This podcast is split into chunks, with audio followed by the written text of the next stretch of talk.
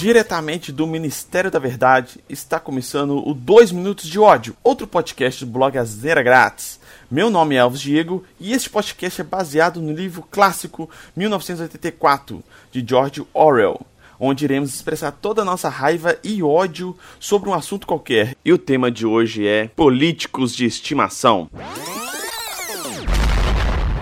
Já vou começar com os dois pés no peito. Se você tem um político de estimação, você é um imbecil. O fato de você votar em um candidato não faz você o protetor dele, e sim o seu maior cobrador. Você não precisa ter vergonha de dizer em quem você votou, e sim vergonha de protegê-lo mesmo se o cara tiver em um caso de corrupção ou em escândalos. O político tá lá para te representar e trazer melhorias para o povo e para a sociedade. Se ele não conseguir cumprir esses objetivos, a gente tem a obrigação de tirá-lo de lá. Ter um político de estimação, além de acabar com o objetivo da função, cria-se uma horda de péssimos funcionários públicos, porque é isso que eles são, uma vez que são idolatrados como deuses ou, sei lá, como qualquer outro tipo de merda. A maioria dessa escória que é eleita só está lá pelas vantagens quase limitadas que eles próprios se dão. Porque